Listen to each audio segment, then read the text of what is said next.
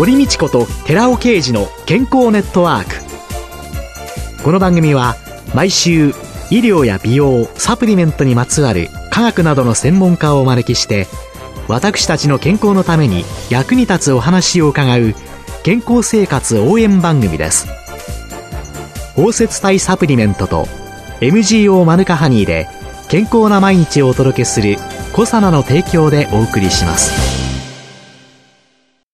ここでコサナから番組パーソナリティで神戸大学医学部客員教授寺尾啓二社長の新刊漫画ですっきりわかるなりたい体になれる栄養素大全発売のお知らせです。決められたサプリメントしか選べなかった時代から個人に合ったサプリメントを選ぶ新時代に向けて、なりたい体になるにはどんな栄養素が必要なのか、ダイエット、筋肉、美肌効果など目的別に栄養摂取、プラスサプリの組み合わせを漫画でわかりやすく解説します。寺尾啓治小佐奈社長の新刊、漫画ですっきりわかる、なりたい体になれる栄養素大全、発売のお知らせでした。こんにちは、堀道子です。今月はパーソナルトレーナーでグローバルシステムズ株式会社取締役の角田ゆかりさんをゲストに迎えて運動習慣の継続をテーマにお送りしています。角田さんよろしくお願いします。よろしくお願いします。さあ、3週目の今日は食欲のコントロールと食事バランスと題して伺ってまいります。はい、やはり体を変えるダイエットと健康維持に関しては、やっぱり食事と運動と日常の日々の活動っていうのがもうこの3つが大きなポイントにはなってくると思うので、運動だけでもやはり食事だけでもなかなかうまく成果が出ないですね。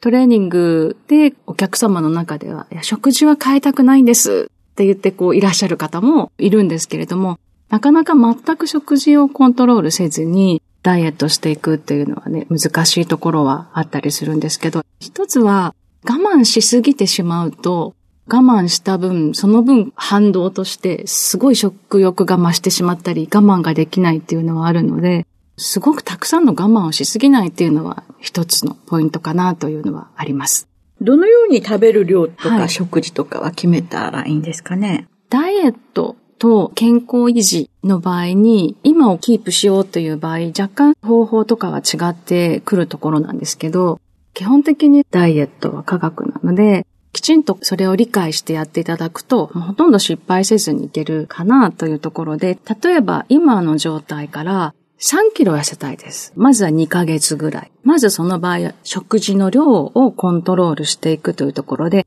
カロリーが全てではないんですけど、まず大体どのぐらい食べていいのか、どのぐらい今から何か落とさなきゃいけないのかっていうのを理解していくために、まずは3キロ痩せたい2ヶ月でっていう人の場合は、1キロ落とすのに7200カロリー必要なんですね。なので、2万1000キロカロリーを60日で今の生活からマイナスにしていかないといけないという考え方なんです。1日に換算すると360ぐらいなんですね。これを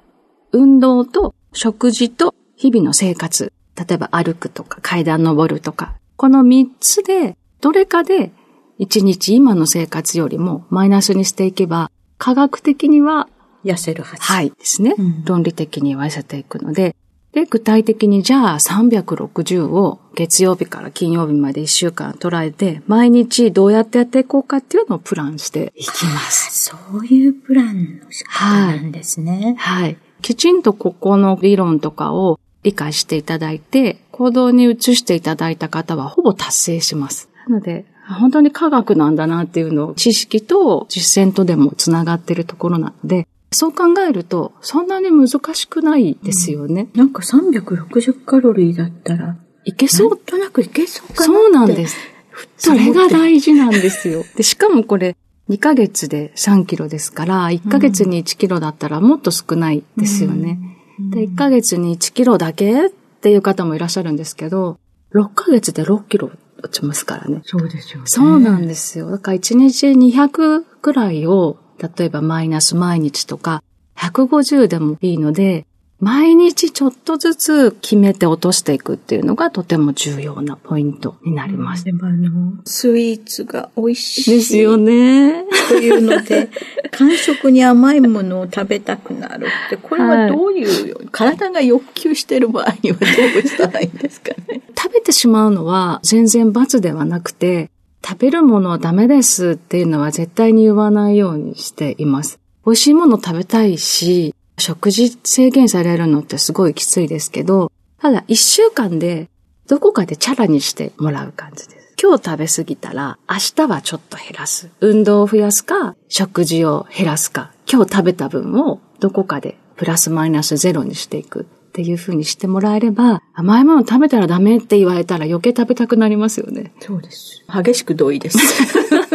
一週間とか10日スパンで考えたら。でも、いいです。はい。本当は2、3日内でチャラにしてもらえるのが一番いいんですけど、はい、あとは健康維持の人は、今の状態を維持していくっていう方は、だいたい一食このぐらいの量を食べれば太らないというラインがありますので、そこを理解しておいて、今のお話みたいにちょっと食べたらコントロールするというのをやっていただくといいかなと思います。食欲のコントロールが本当にうまくいく方と失敗する方っていうのは、どんな共通の特徴がありますか、はい、食欲と空腹って違うんですよね。一番の失敗例は短期的に食事の制限をしてしまうケースです。2ヶ月で10キロみたいな感じだと食事ってかなり落としていかないと10キロ落ちないはずなんですね。そうすると我慢我慢我慢がずっと重なって2ヶ月間もう断食みたいな食事が少ないと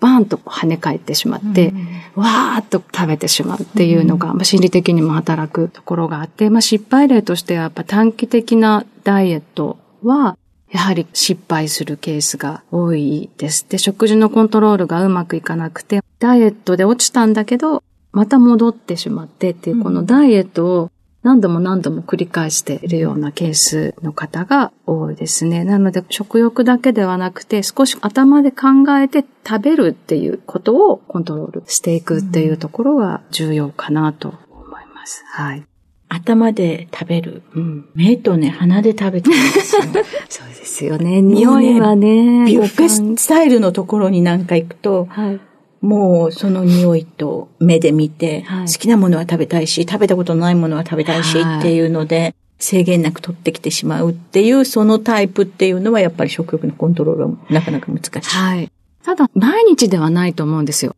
すごく大量に食べるとか、例えば外食ですごくたくさん食べるっていうのが、そんなに毎日でなければさっきの話のようにチャラにする。この日はすごい食べた。二日分ぐらい食べちゃありますよね。全然。一食で1000とか。あります。全然ありますよね。はい、そこを否定せずに、ある程度食べたいものは食べる人、ちゃんとコントロールする人っていうのを分けて、一週間の間である程度慣らしていけるようにしておくと逆に気が楽です。メタボ検診、メタボというのが流行語大賞を取ってだいぶ経つわけですけれども、はい、そのことによってどの年代の人もすべてダイエットをしなきゃいけないというように思っている。だから高齢者の施設なんかにしても、ダイエットをしたいと思う人っていうと、かなりの人が手を挙げる。はい、健康のための筋肉を作るための運動というのと、はい、メタボ検診に引っかかってるような、そういうののためのダイエットっていうのは、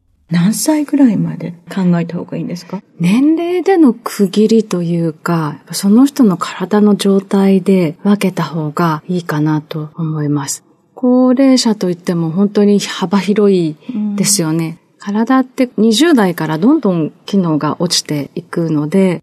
おそらくもう例えば80代で元気な人と20代で元気じゃない人って同じぐらいの体の状態だったりすることもあるので、一概に年齢ではくくれないかなというところはありますね。今、巷にね、い。ろいろな書籍が出ていて、はい、メタボのあれは高齢者にとって、触れる対策にとって失敗だったと。だから、ダイエットはもうやめなさいって、ほら、調子いい方だけ読むんですよ、私ね。多分一つあるのは、高齢者に限らずなんですけど、私自身もそうですけど、20代、30代の人の体づくりと、30代、40代、50代、60代、全然やっぱり目的も違うし、年代ごとに体って変化していくので、うん、20代、30代のダイエットを同じように高齢者に当てていくと逆に老化が進んじゃうんですよね。そういうことが、ね、はい。例えば、40代の女性が一気に20代の時のようにバーッとダイエットしたらスッと落ちるかっていうと落ちにくくはなってくるんですよ。で、逆に無理して短期的にダイエットして10キロ落とします。皮膚もシワシワになりますし、体力も落ちますし、筋肉も一緒に落ちてしまったりするので、例えば、その内容はどういうものかちょっと存じ上げないですけど、これになってそういうメタボのダイエットを一気にさせるのは、っていうところなのかなと。若い時のダイエット、はい、その年代年代の体づくりのための運動っていうのが、そうですね。ありますよ、ということなんですね。あとは例えば体脂肪率ってあると思うんですけど、うん、20代の時はある程度絞って絞っていっても、そんなに影響ないですけど、高齢になったら少しやはり目標の数値を高めにしても肥満にならないぐらいですけども、目標設定値が全然違います。20代、30代。まあ、個々にも違いますけども。なので、私自身も20代の目標と今の目標と全然これ違っています。皆さんお客様も目的に合わせて特に高齢になってくると体の状態の開きがありますもんね。うん、一括りで年、年齢でくくってしまうのではなくて、はい、年齢とその人の体と、うん、その人の生活、日常、すべ、てを含めて、食事もそうですよね。ねコントロールを。食事だったら骨を強くするためにっていうのがある年齢から女性は出てきたりとか、タンパク質が足りなくなってくるとか、もう今度はもう少し踏み込んで量じゃない部分も必要にはなってくるかなと思います。そういう意味では、食欲のこの秋、これをきちんとバランスよく取る。はい、そのバランスは、2、3日でチャラ。はい。に見て1週間、10日でも、はい、まあ許しましょうという、そんな感じで、はい、もっとおおらかに考えればいいということですね。はい。ありがとうございました。ありがとうございました。今週のゲストは、パーソナルトレーナーでグローバルシステムズ株式会社取締役の角田ゆかりさんでした。来週もよろしくお願いします。よろしくお願いします。ありがとうございました。続いて、寺尾刑事の研究者コラムのコーナーです。お話は、小佐奈社長で、神戸大学医学部客員教授の寺尾啓二さんです。こんにちは、寺尾啓二です。今週は、炭酸飲料などの加糖飲料による心血管疾患リスクをアラビノファイバーが低減というタイトルでお話しさせていただきます。スポーツ飲料、フルーツジュース果汁100%でなくて砂糖を加えた飲料、炭酸飲料などの加糖飲料には角砂糖でそれぞれ9個分、15個分、16個分の砂糖が含まれています。米国のアンダーセンらの研究グループが2020年にこれらの加糖飲料を多く飲む人は心臓病や脳卒中のリスクが高くなるとの研究を報告しました。カリフォルニアに住む心血管疾患や糖尿病患者86歳以上の高齢者を除いた10万6178人を20年間追跡し、加糖飲料摂取量と心血管疾患発症リスクの関係を調査しています。なお、心血管疾患リスクを正確に判断するためにリスクに影響を及ぼしている因子として、年齢、人種、BMI、飲酒、喫煙、摂取エネルギー量、血圧、閉経、ホルモンバランスなどがありますので、こういった因子を調整した上でリスクを算出しています。その結果、加糖飲料を毎日飲む人は全く飲まない人に比べて心血管疾患の発症リスクは19%も顕著に高くなり、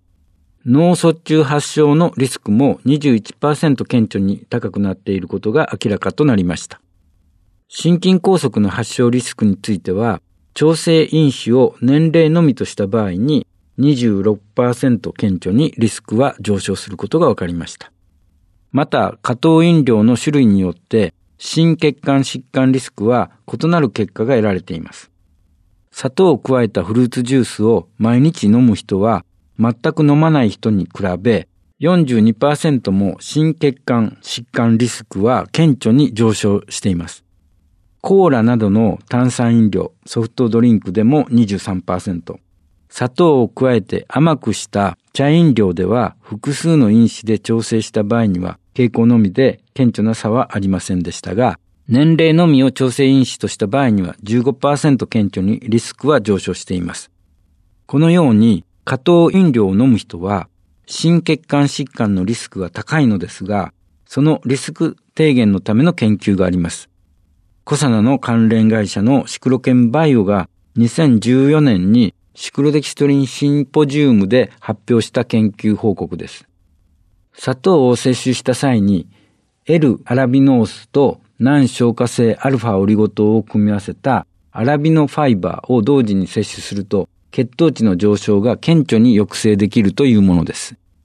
砂糖負荷試験において砂糖を摂取した時に同時に L アラビノースを摂取するとアルファグルコシダーゼという砂糖分解酵素を阻害して血糖値の上昇を抑制できることはすでに報告されていました。しかし、難消化性のアルファオリゴ糖にも L アラビノースとは異なった機構のアルファグルオキシダーゼ阻害作用のある可能性を示す報告があります。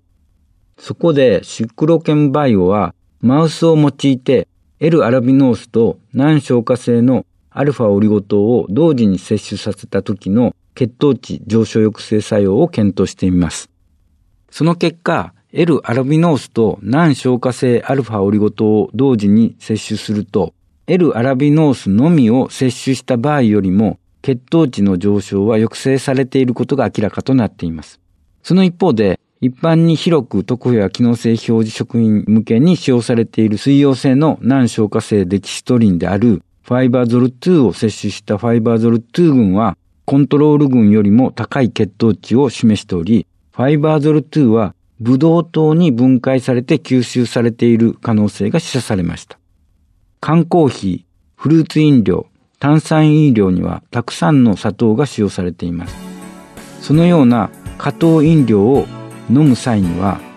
心筋梗塞や脳梗塞などの心血管疾患リスクを考えて同時にアラビノファイバーを一緒に摂取するようにしましょう。お話は小佐野社長で神戸大学医学部客員教授の寺尾啓二さんでした。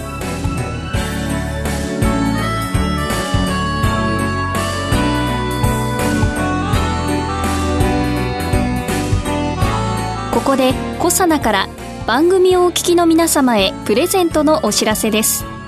1日摂取量に制限のない新食物繊維アルファシクロデキストリン環状オリゴ糖に燃焼系アミノ酸といわれるカルニチンをプラスしブルーベリー味で食べやすくしたダイエットサプリコサナのピュアファイバーカルニチンプラスを番組をお聞きの10名様にプレゼントします。プレゼントをご希望の方は番組サイトの応募フォームからお申し込みください。コサナのピュアファイバーカルニチンプラスプレゼントのお知らせでした。堀道子と寺尾啓二の健康ネットワーク。この番組は包摂体サプリメントと MGO マヌカハニーで健康な毎日をお届けするコサナの提供でお送りしました。